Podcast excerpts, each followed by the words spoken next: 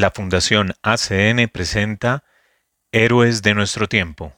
Dirección de Radio María, Padre Germán Acosta. Programación, Magola Quintero. Edición y doblaje, Diego Marín. Investigación y libretos, Johavet María Orozco.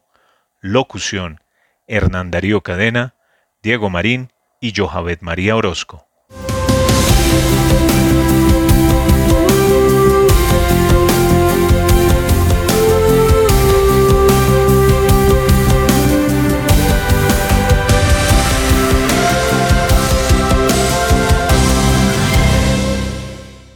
Bienvenidos a Héroes de nuestro tiempo, un programa realizado por la Fundación ACN.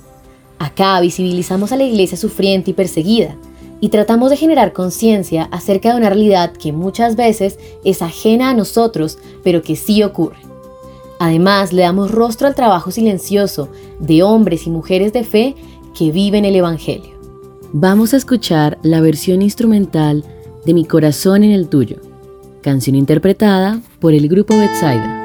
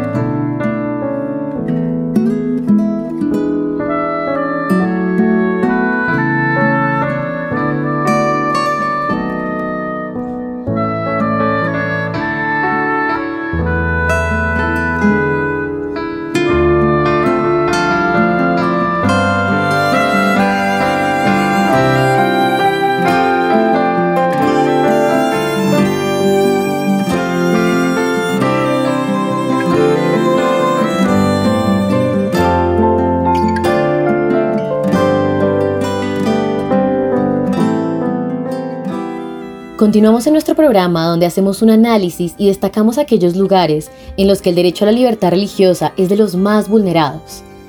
En el episodio del día de hoy les traemos noticias, testimonios y vivencias de héroes que donan sus vidas para difundir el mensaje de salvación.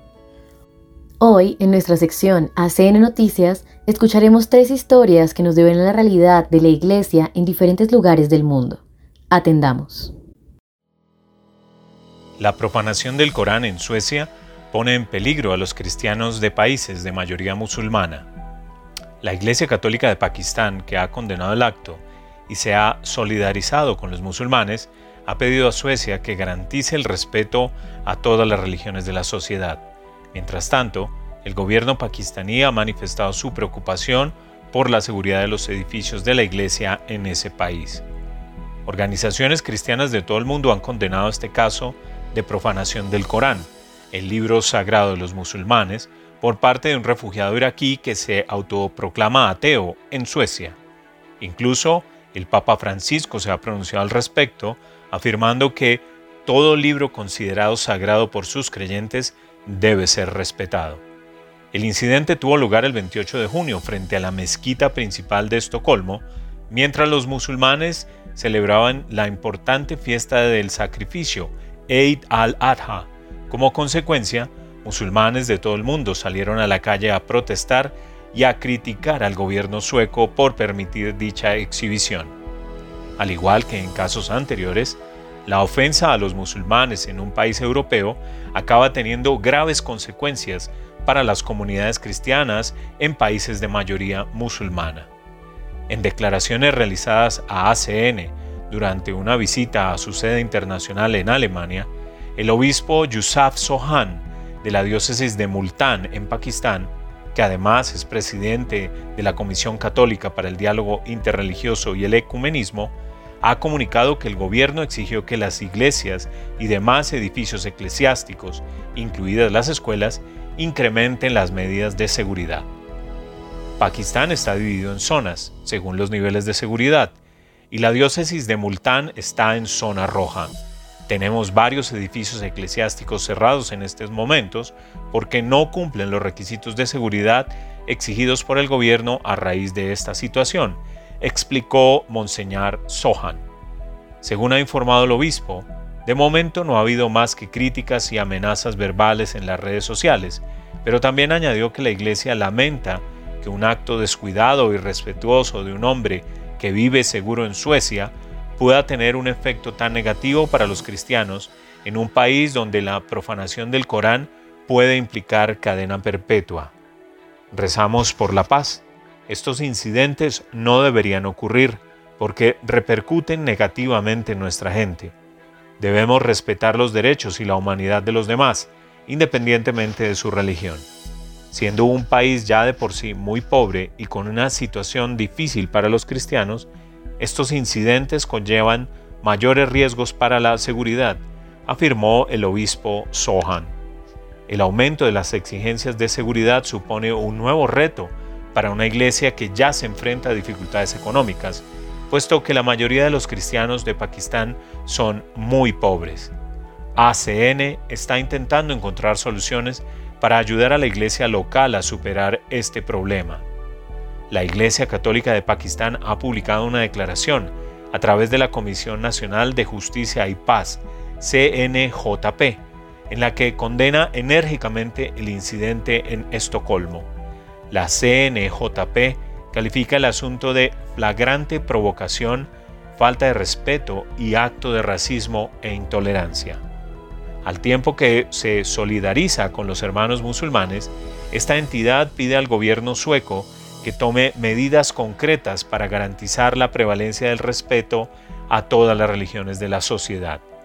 En el año 2022, ACN financió 105 proyectos en Pakistán, entre ellos la construcción y renovación de edificios eclesiales, la formación en la fe de laicos y la adquisición de medios de transporte para la pastoral. Además, la Fundación Pontificia ha incrementado su apoyo a proyectos de diálogo interreligioso. Ucrania. El obispo de Donetsk confirma que los sacerdotes secuestrados siguen desaparecidos. Monseñor Maxim Riabuka, obispo auxiliar del exarcado de Donetsk, viaja para visitar a todas y cada una de las personas de su diócesis que ha sido devastada por la guerra. Pide oraciones, especialmente para quienes no pueden reunirse en persona debido a la ocupación territorial o a los secuestros. Gran parte del territorio del exarcado arzobispal de Donetsk, la diócesis greco-católica más oriental de Ucrania, resulta inaccesible la región de Lugansk está bajo ocupación militar casi en su totalidad.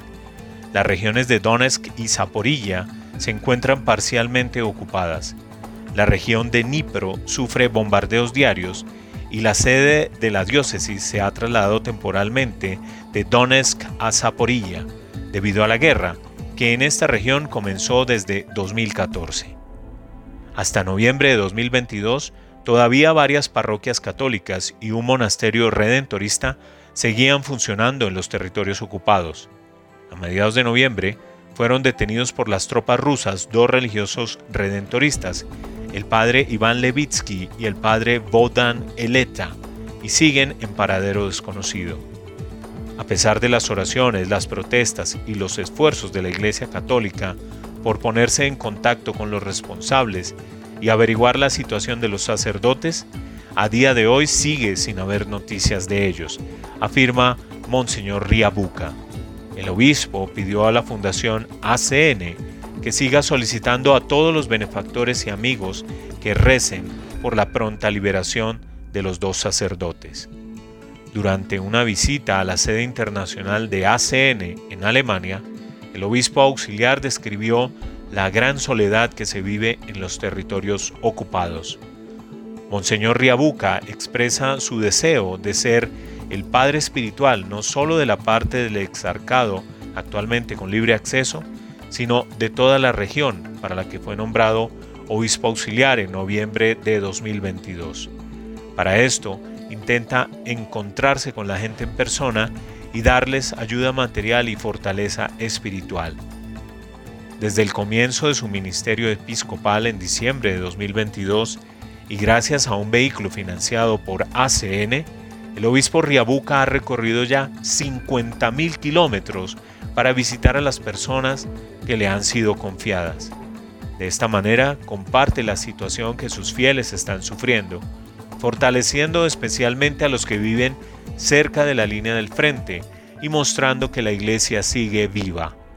Al estallar la guerra, el clero fue expulsado de los territorios ocupados y hoy por hoy no hay allí ni un solo sacerdote del exarcado, dijo el obispo. Pero gracias a los estipendios de misas que reciben los sacerdotes del exarcado de Donetsk por parte de ACN, los católicos que viven en los territorios ocupados pueden rezar y participar en la misa a través de las redes sociales. El obispo auxiliar explica que al recibir el generoso apoyo de ACN y compartirlo con otros en esta situación de guerra, la iglesia en Ucrania se está convirtiendo en un lugar de encuentro para personas de varias naciones. Esto pone de relieve la importancia de estar juntos. La amistad no significa pensar de la misma forma. Ser amigos es convivir, permitiendo que la otra persona sea ella misma, con su propia cultura, historia y creencias. La Iglesia ha creado centros sociales para niños, familias y ancianos, a los que acuden personas de distintas confesiones. En tiempos de guerra, no se pregunta de qué forma se cree en Dios. Es un momento para rezar juntos y estar juntos, dice el obispo. Como salesiano, y habiendo dedicado todo su ministerio a la educación de los jóvenes, antes de ser nombrado obispo del exarcado de Donetsk, Monseñor Riabuca invita a su rebaño a seguir el ejemplo de los jóvenes. Los jóvenes no dejan de soñar y no ceden al cansancio. Esto es una inspiración para nosotros, afirma el obispo, expresando su gratitud y confianza. Desde el comienzo de la guerra, ACN ha apoyado a 353 proyectos por un total de más de 10 millones de euros a las iglesias católicas de ambos ritos en Ucrania. A su vez, la Iglesia Católica presta importantes servicios a la sociedad, dando nuevas esperanzas a muchas personas. Tabita, mi nueva vida. Una enfermera cristiana pakistaní que escapó por poco de ser linchada por una horda de cientos de personas luego de ser acusada de blasfemia, ha hablado de su alegría por poder comenzar una nueva vida con su familia. Las imágenes de video que mostraban a Tabita Nasir Gil a sus 32 años recibiendo una paliza de sus propios compañeros de trabajo, se hicieron virales a principios de 2021, luego de ser acusada de insultar al profeta del Islam e infringir el artículo 295c del Código Penal de Pakistán, que prevé para ello la pena de muerte. La enfermera se vio obligada a vivir escondida durante las investigaciones policiales. Ahora, más de dos años después, en una entrevista en exclusiva con la oficina de la Fundación Pontificia ACN en el Reino Unido, Tabitha Nasir Hill y su marido, Sohail Almas, describen su vida de Pakistán y destacan el milagro de que se les haya concedido un visado para un país en Occidente. Bajo estrictas medidas de seguridad, Gil y Almas viven allí junto a sus dos hijos. Estoy agradecida con Jesucristo, mi Señor y mi Dios, por darme la libertad. Jesús tiene el poder de salvación, dice Tabita. Esta cantante de gospel evangélico describe el momento, en enero de 2021, cuando su vida en Pakistán dio un vuelco.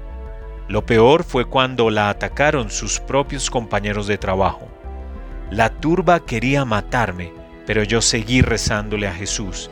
Abrí los ojos y sentí que veía ángeles, y desde ese momento supe que me salvaría.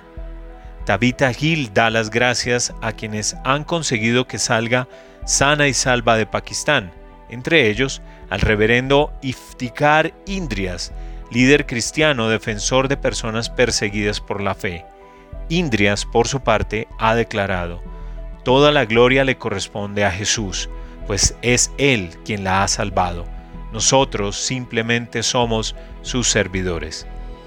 En su entrevista con ACN, Tabitha narró cómo el terrible incidente comenzó cuando, siendo ella jefe de enfermeras del Hospital de Maternidad Sovraj de Karachi, sancionó a una compañera a la que vio aceptar un soborno de un paciente, lo cual contraviene las normas del centro.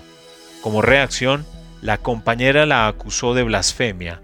Entonces, el personal del hospital la rodeó y la golpeó, la ataron con cuerdas y la obligaron a disculparse. Luego la encerraron en una habitación hasta que llegó la policía que la detuvo. Cuando la policía la dejó en libertad, alegando que no había pruebas creíbles contra ella, una horda de cientos de extremistas rodeó la comisaría y obligó a las autoridades a presentar un informe policial contra ella. Tabitha Gil y su familia se escondieron, pero con el caso todavía abierto, lograron salir del país y asentarse en un lugar no revelado de Oriente Próximo, donde obtuvieron permiso de residencia. Ahora, tras llegar a Occidente, Tabitha ha asegurado a ACN que quiere dedicar su vida a la defensa de los cristianos perseguidos en Pakistán. En un mensaje dirigido a las enfermeras cristianas pakistaníes, Mariam Lal y Newush Aruj, escondidas tras haber sido acusadas también de blasfemia, Tabitha Gil ha dicho, Quiero que sepan que rezamos por ellas y que estamos con ellas, y ha asegurado, Trabajaré por los cristianos perseguidos hasta el último aliento. Impactante realidad que nos hace repensar los privilegios que tenemos como cristianos de Occidente y nos interpela en nuestra manera de obrar. Ahora presentamos un reportaje sobre la situación en Sikhetu Marmatiei, en la frontera entre Rumania y Ucrania, un lugar donde la iglesia local atiende a miles de refugiados ucranianos que huyen de la guerra.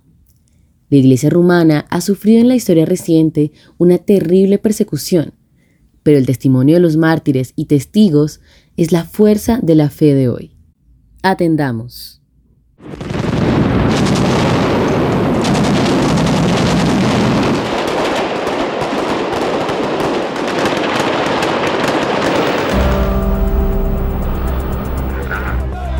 Rumanía es el noveno país más grande de la Unión Europea con una democracia ya asentada desde la caída de la dictadura de Ceausescu tras la revolución de 1989. Durante su etapa comunista, prohibió y persiguió con mano firme cualquier tipo de manifestación religiosa.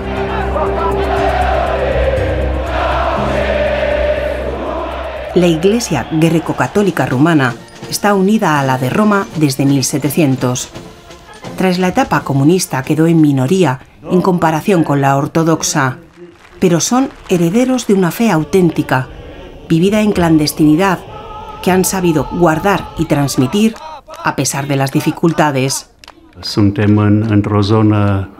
Al igual que en toda Rumanía, la Iglesia greco-católica de Maramures también ha pasado por las difíciles pruebas de la historia. Llevamos 30 años de libertad religiosa. Todo este tiempo ha significado para nosotros una reconstrucción de las infraestructuras y la pastoral de la Iglesia. Porque es importante recordar que hemos empezado desde cero, desde la nada.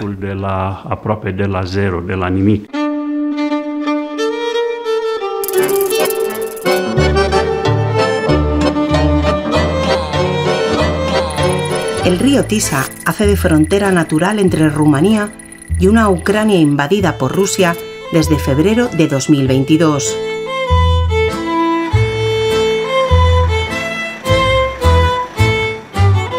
A este lado de la Transilvania, la paz sigue siendo un oasis para los cientos de familias que se refugian en Sighetu Marmatiei, huyendo del sufrimiento y del horror.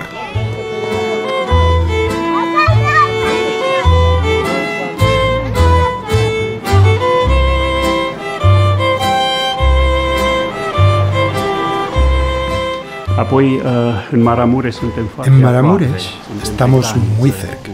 Estamos en la frontera con Ucrania.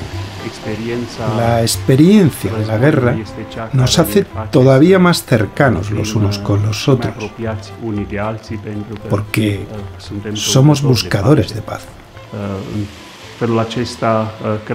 Nuestro mensaje desde el corazón de Europa, cerca de Ucrania, es tener siempre el corazón abierto y la conciencia despierta para nuestros hermanos que sufren, siendo también nosotros mismos hacedores de comunión y de paz.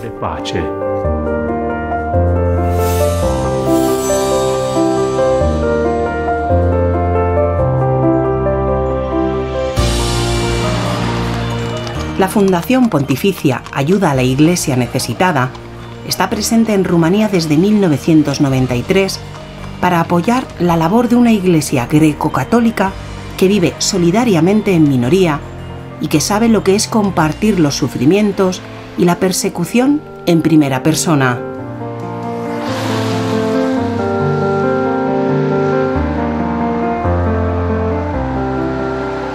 Sigetu Marmatiei se ha convertido sin buscarlo en una puerta de paz para los miles de refugiados ucranianos que la han cruzado.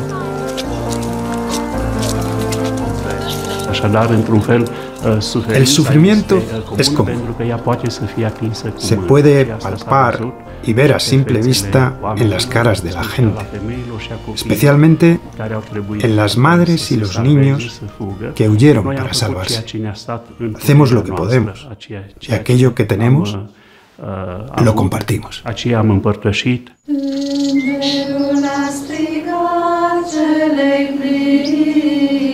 La hermana Adriana es la superiora de la Congregación de la Madre de Dios en Siguetu, una fundación greco-católica nacida en 1921 como consecuencia de las necesidades surgidas de la Primera Guerra Mundial.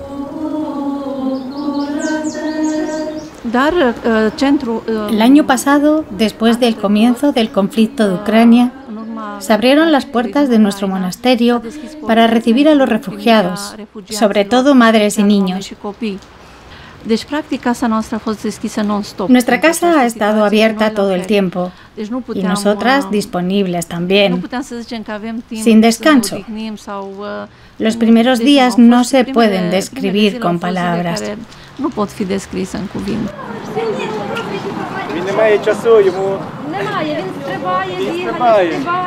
En Sigetu existe una comunidad greco-católica de lengua ucraniana que se esfuerza en integrarles para que, lejos de sentirse extranjeros, se sientan como en casa. Nuestra misión principal como sacerdotes, como ucranianos que podemos hablar con ellos su lengua materna, es asegurarles que aquí van a estar bien, que están en un lugar seguro y que no tienen que tener miedo.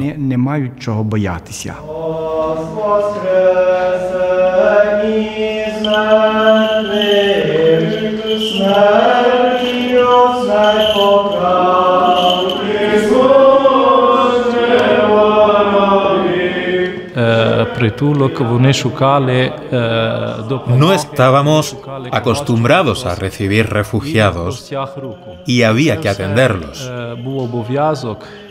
La gente llegaba buscando cualquier apoyo o alguien que les echara una mano. Eso fue lo que hicimos como iglesia. Salimos a su encuentro y empezamos a organizarnos para ayudarles. Porque estaban demasiado asustados por la guerra. Les ayudábamos materialmente consolándoles de la manera que podíamos y también les ofrecíamos una atención más espiritual para sus almas. Simplemente hablar con ellos, entenderles y ponernos en su lugar.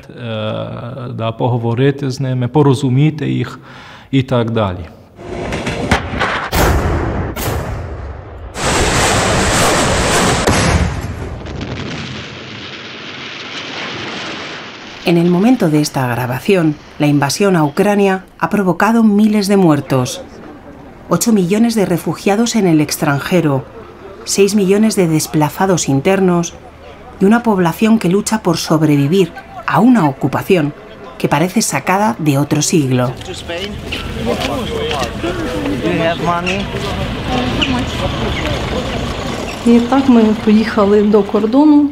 Conseguimos llegar a la frontera de Polonia. Luego fuimos a Chequia. Y después llegamos aquí, a Rumanía. Por ahora estamos bien aquí, porque estamos cerca de Ucrania. Me llamo Caterina, vengo de Odessa. Tengo una hija de seis años. Huimos de repente. Eran las 5 de la madrugada cuando empezaron las explosiones. Pasamos mucho miedo. Los misiles volaban sobre nuestra casa, devastando la ciudad, sin luz, sin agua y sin un sótano donde refugiarnos. Es muy difícil dejar tu casa porque es tu hogar. Salimos de allí en un tren de evacuación para Rumanía.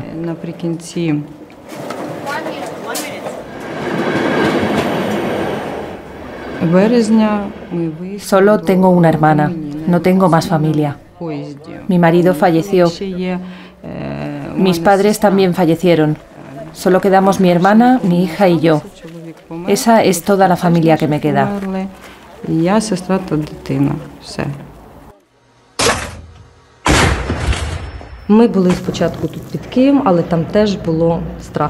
Constantemente escuchábamos las bombas y los cazas. Los rusos estaban cerca. Pensábamos marcharnos con mis padres o mis suegros, pero viven junto a la frontera con Rusia. No logramos llegar porque la zona donde están mis padres ya estaba conquistada por los rusos. Entonces decidimos que teníamos que marcharnos de Ucrania.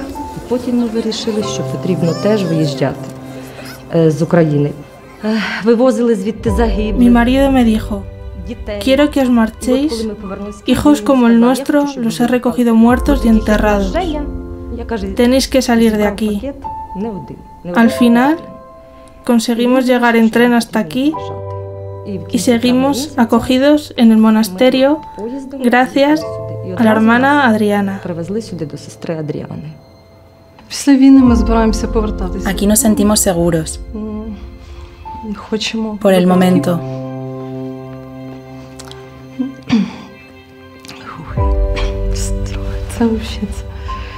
Pero queremos volver a casa con nuestros padres, a Ucrania. ¿Puedo decirlo? Para ser sincera, necesitamos trabajo. Queremos abrir un sitio para hacer comida ucraniana o comida rumana pero no tenemos posibilidades económicas. Tengo a mi hijo conmigo. Aquí estamos bien. La hermana Adriana nos cuida mucho, pero mi alma se ha quedado allí. Cuando la guerra empezó todo se complicó. Fue un cambio muy difícil para todos. Por eso seguimos estando muy preocupados y queremos que todo este infierno acabe, que nuestro enemigo se marche de nuestra tierra, porque nadie tiene derecho a quitarle la vida a nadie, ni sus casas, ni el futuro de nuestros niños. Hemos vivido en paz y queremos que Ucrania continúe viviendo en paz.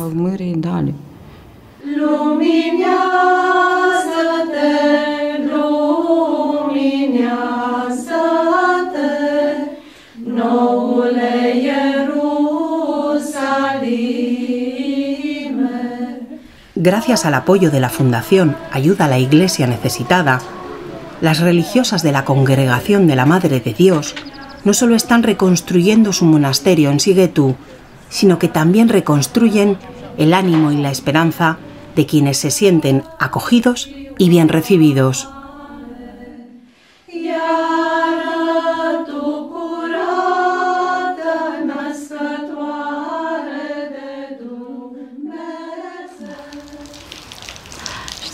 ¿Sabéis por qué es importante que nos ayuden? Os doy un ejemplo con los refugiados. El único apoyo que hemos tenido durante este periodo fue de parte de la Iglesia.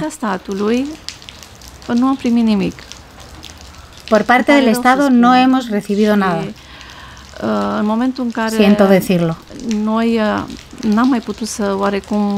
En el momento en que ya no pudimos sostener este proyecto y pedimos ayuda a las autoridades, la respuesta fue, no estáis obligadas a cogerlas, podéis dejarlas que se vayan. Pero ¿cómo puedo dejar a una madre que se vaya con dos hijos a la calle? O a otra madre con un niño recién nacido. Por eso es muy importante la ayuda de la Iglesia. Sabemos que siempre podemos contar con alguien que verdaderamente siente el dolor de las personas necesitadas, que siente a aquel que sufre. O sea que esta ayuda es muy, muy importante.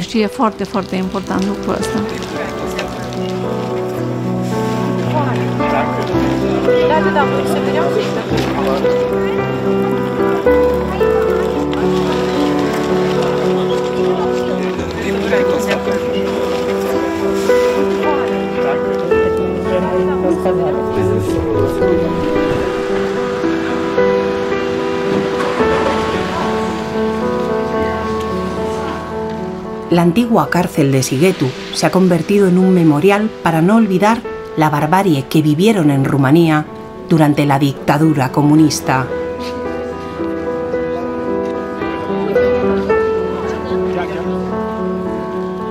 El memorial es semejante a una catedral, en el sentido en que una catedral es un espacio donde se elevan oraciones y sacrificios a Dios. En la cárcel de Sigetu hubo espacio para la oración y el sacrificio de la iglesia en este pequeño espacio durante cinco años.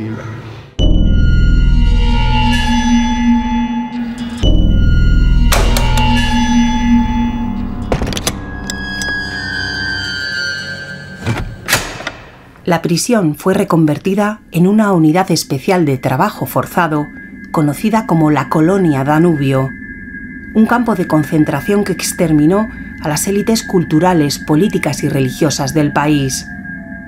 Grecocatólicos en su mayoría, 200 personalidades, entre ellos 58 clérigos y 16 obispos.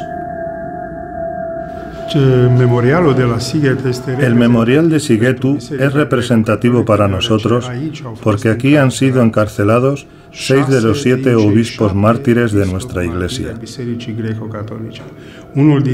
Uno de ellos falleció en las celdas en los sótanos de la Securitate de Bucarest. Los seis obispos estuvieron en el periodo 1951-1955. Tres de los seis han fallecido aquí en esta cárcel. El obispo de Oradea, Valerio Trajan Frentiu, el obispo de Blas Joan Susiu y el obispo Tit Liviu Chinesu, que era entonces auxiliar y que fue consagrado en la clandestinidad.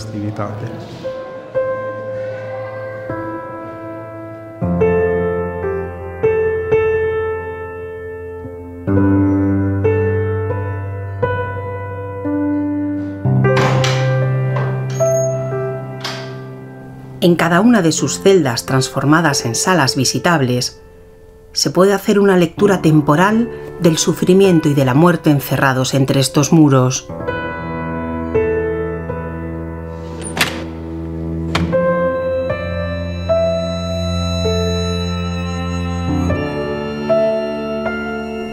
Cuando lo recuerdo, siento dolor, un sentimiento que no se puede expresar.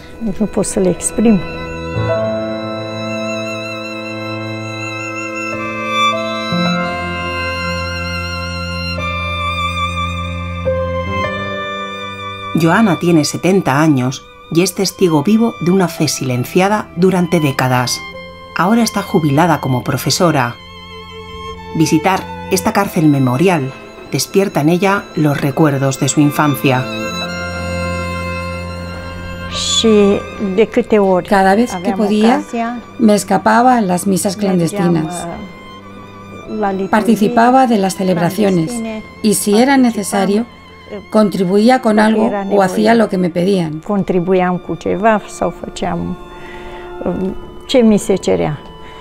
Iba muy a menudo a ver al sacerdote local, que era greco-católico, aunque en los papeles decía que era ortodoxo. La misa la hacía según el rito greco-católico. De alguna manera, aunque nos amenazaban, no decíamos nada y seguíamos adelante. Nunca me pasó nada malo. Dios me protegió de todo.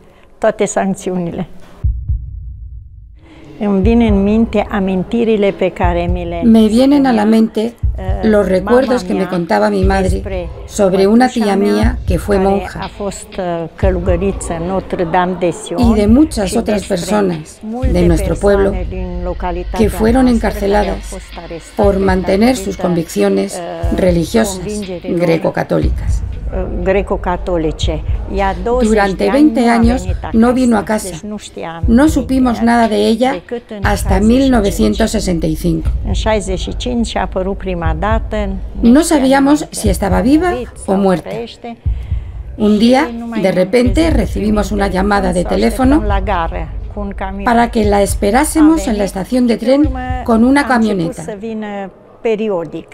Iba vestida de civil, sin hábito y participaba en la iglesia que decía que era ortodoxa.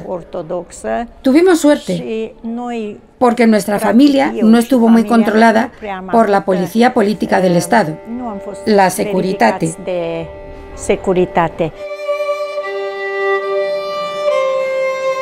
Estefan es hijo y nieto de sacerdotes greco-católicos. Su padre se negó a ser ordenado sacerdote ortodoxo eso implicaba, en un contexto de dictadura férrea y control de las conciencias, más complicaciones para él y toda su familia. Yo nací en 1958, a los 10 años de la prohibición de la Iglesia greco-católica.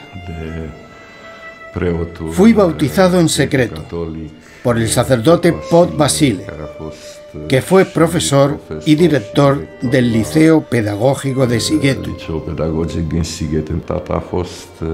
Mi padre fue interrogado y encarcelado en más de una ocasión por la Securitate, la policía política del Estado, hasta 1964. Dormía con las botas puestas y con el abrigo debajo de la cabeza, pensando que se lo podían llevar. Mi padre fue ordenado después de jubilarse en secreto en 1983. Después sirvió en varias parroquias de Maramures, Estrantura, Yerud, en secreto, por supuesto. Por desgracia, nuestras iglesias no han sido devueltas aquí en Sigueto. De todas maneras, nos hemos quedado en minoría. Siguetu era mayoritariamente greco-católico antes de la venida de los comunistas. Los ortodoxos eran muy pocos, prácticamente los de la administración que venían del sur, de Bucarest o de otras partes de Rumanía. La mayoría de la población autóctona es greco-católica.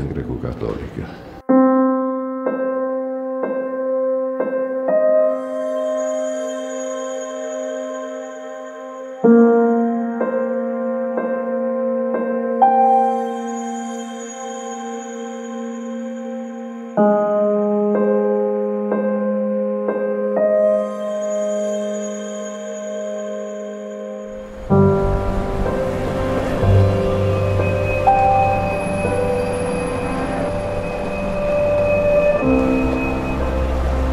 cementerio de los pobres se encuentra en la periferia de Sigetu, un terreno abandonado durante años, muy significativo para la fe de los greco-católicos rumanos. Aquí se enterraban a los más pobres y a los que morían de enfermedades incurables o a los ahorcados. Era el cementerio de los vagabundos, de quienes no tenían nada ni a nadie para enterrarlos dignamente. Para tratar de ocultar los horrores ocurridos en la prisión de Sigetu, obligaron al personal del psiquiátrico a transportar aquí por la noche a quienes morían en la prisión. Porque nadie cuidaba este terreno y nadie se atrevía a visitar a estos muertos.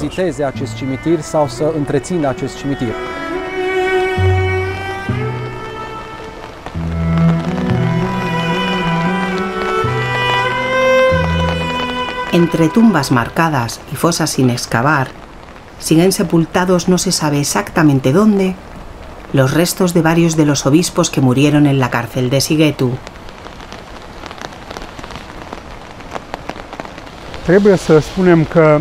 Debemos decir que junto con los tres obispos greco-católicos murió en la prisión de Sigetu el obispo católico romano Antón Durkovic, beatificado en 2014 en Yasi. De hecho, el obispo Antón Durkovic fue el primer obispo católico en morir en la prisión de Sigetu el 10 de diciembre de 1951. Y como se desprende de las declaraciones de quienes escucharon su testimonio, murió de hambre, frío y enfermedad que había contraído en la miseria de la prisión de Sigetu.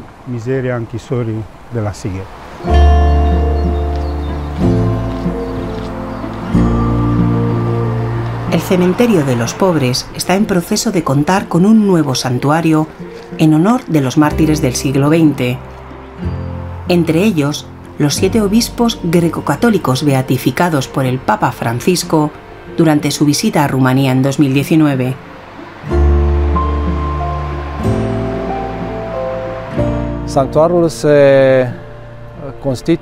El nuevo santuario en construcción se constituye como un complemento de este cementerio de los pobres, tratando de resaltar el sacrificio de estos mártires. Este recinto va a contar con tres edificios. La iglesia tendrá en la cripta un museo dedicado a la persecución de la iglesia desde el período de las catacumbas.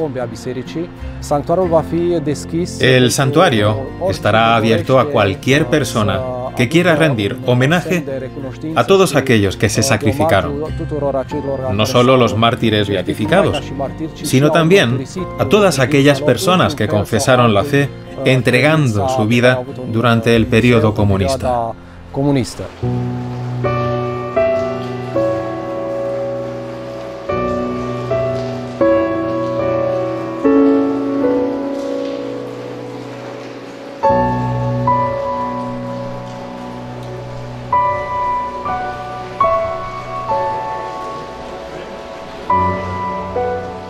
La Fundación Pontificia Ayuda a la Iglesia Necesitada apoya la labor pastoral y evangelizadora de la Iglesia Católica en Rumanía.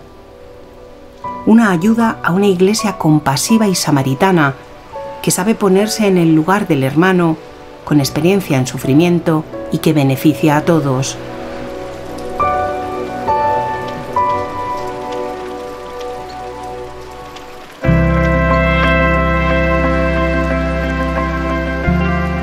En Sigetu han pasado de una iglesia de las catacumbas y de una fe silenciada a una iglesia viva y reconciliadora. Una fe puesta a prueba, como la de los refugiados que siguen llamando a sus puertas. Con una confianza en Dios que se traduce y se hace entender de palabra y con obras.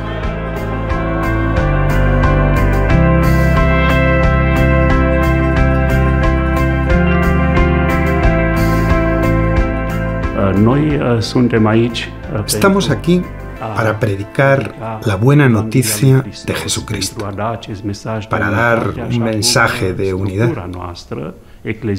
La Iglesia greco-católica rumana está en plena comunión con la Iglesia universal. y tiene una misión de crear puentes, de dialogar para hacer una llamada a la unidad. Nuestro mensaje es el de ser constructores de la paz y de estar al lado de aquellos que sufren por las injusticias de este mundo.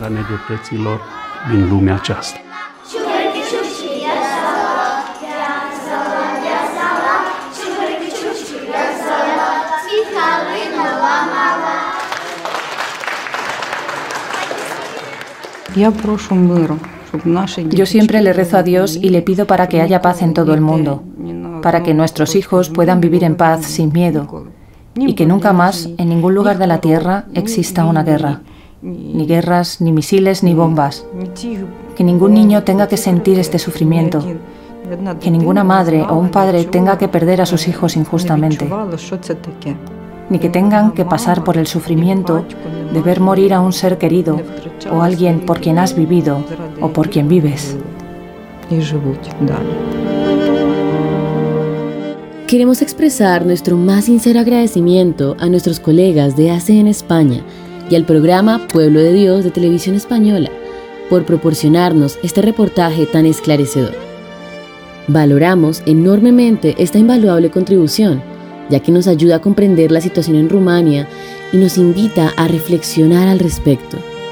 En nuestra última sección tenemos No los olvidamos, un espacio que nos trae las historias y vivencias de los héroes que dan su vida por el Evangelio.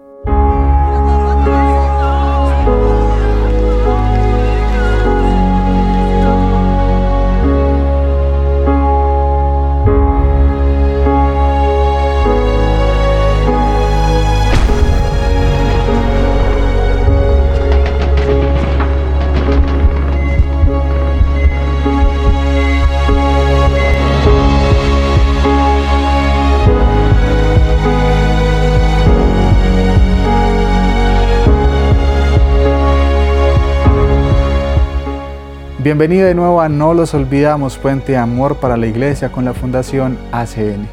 Acá hacemos visible el trabajo de los héroes anónimos de nuestra Iglesia, que todos los días y en silencio ofrecen la esperanza verdadera de Cristo a aquellos que más la necesitan. Igualmente, este es un espacio propicio para darle voz a la Iglesia sufriente y perseguida. Continuamos con la oportuna colaboración de nuestros amigos de ACN España, quienes nos brindan informes y testimonios exclusivos de los protagonistas de la iglesia perseguida y necesitada. Esta vez dos temas que son muestra patente de la iglesia sufriente pero llena de esperanza. En primer lugar, el padre Emanuel Fawi, rector del seminario San Alberto de Cafachán, en Nigeria, quien nos habla sobre la conmemoración del terrible atentado de Pentecostés el año pasado en el templo católico San Francisco Javier de la localidad de Hondo, de este país africano. Por otra parte, contamos con el testimonio de Leostir Kay, catequista de una apartada región rural de la India, quien es un claro ejemplo de los héroes de nuestra iglesia, que trabajan para ofrecer el amor de Cristo a los hermanos más necesitados. Atendamos. Aquí venimos a recordar a nuestros hermanos que sufren marginación, discriminación o persecución por causa de su fe. Bueno, y hoy nos vamos a ir directamente hasta Nigeria. ¿Por qué? Porque hace en esta semana, en el Pentecostés, hace un año, eh, que se celebra, que nos recordamos, eh, aquel atentado brutal que se produjo en el sur de este país, el día de Pentecostés, en, en la diócesis de Hondo, donde es mayoría cristiana, y ocurrió una matanza. Fíjate, hace tan solamente un año. Bueno, pues lo queremos recordar, no nos queremos olvidar a nuestros hermanos nigerianos. Y hemos hablado con el rector del seminario de San Alberto en Cafayán, que nos decía lo siguiente de esta matanza que se perpetuó hace un año. Hay dolor porque el gobierno, que debería haber protegido a las víctimas, ha fallado al perseguir a quienes hicieron los ataques contra estos inocentes hace un año.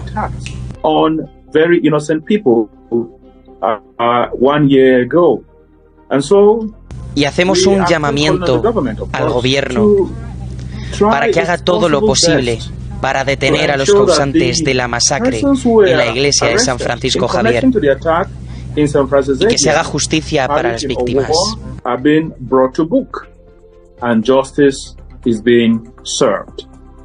Fueron 40 los fallecidos en ese terrible atentado. Raquel, no lo olvidamos, desde luego aquí no olvidamos a los cristianos perseguidos, pero que también dejó más de 130 heridos pues, por causas de, distinta índole, física, de mutilaciones y, y, heridas, heridas en el alma, que para eso está la iglesia. Como decía, es en el sur de Nigeria, donde la mayoría es cristiana. Era la primera vez que atentaban estos yihadistas en el sur del país. Normalmente Boko Haram y sus, y sus eh, secuaces terroristas eh, atacan siempre en el norte. Bueno, pues fue desde luego una conmoción para la Iglesia. Bueno, sin embargo, el padre Emanuel, sobre la reapertura de la Iglesia cuando se restauró y se consiguió que la gente de la comunidad volviera a participar en la liturgia, nos comentaba lo siguiente, un espectáculo.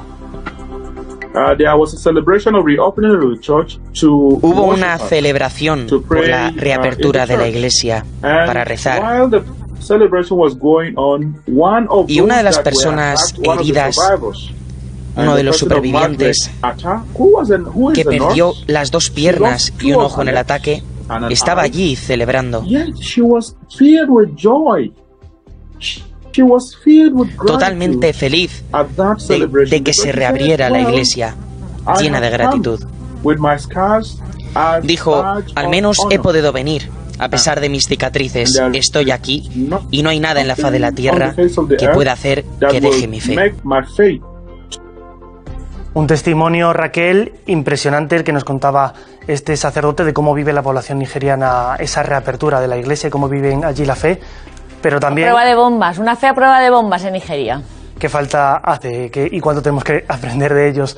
Te iba a comentar también que este sábado es el Día Mundial de la Bicicleta y en Ayuda a la Iglesia Necesitada también lo tenéis muy en cuenta. Bueno, ¿cómo no lo vamos a tener en cuenta? Efectivamente, el Día Mundial de la Bicicleta. ¿Qué haríamos? ¿Qué haríamos sin estos vehículos eh, que llevan la evangelización en cualquier rincón del planeta? Bueno, pues os vamos a poner un VTR, un vídeo de un catequista en el norte de la India, en el que vamos a ver cómo con su bicicleta pagada por todos ustedes, por los amigos y benefactores de ayuda a la Iglesia necesitada es capaz de llevar la buena noticia de Jesucristo.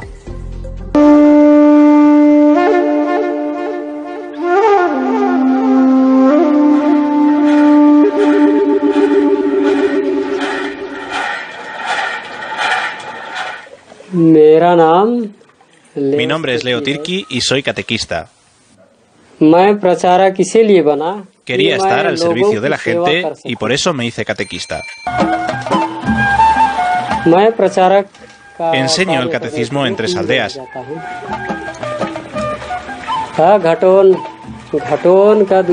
La primera está a 3 kilómetros de distancia, la segunda a 8 y la tercera a 15 kilómetros.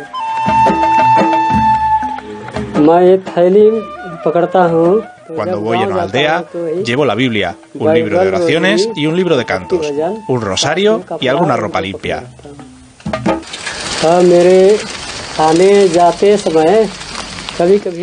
Si se me pincha una rueda tengo que caminar. A pesar de ello, estoy muy contento de que mi bici aún funcione.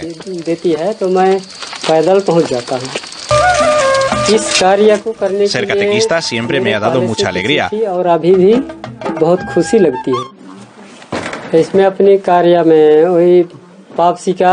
Preparo a la gente para la primera comunión, la confesión y los demás sacramentos.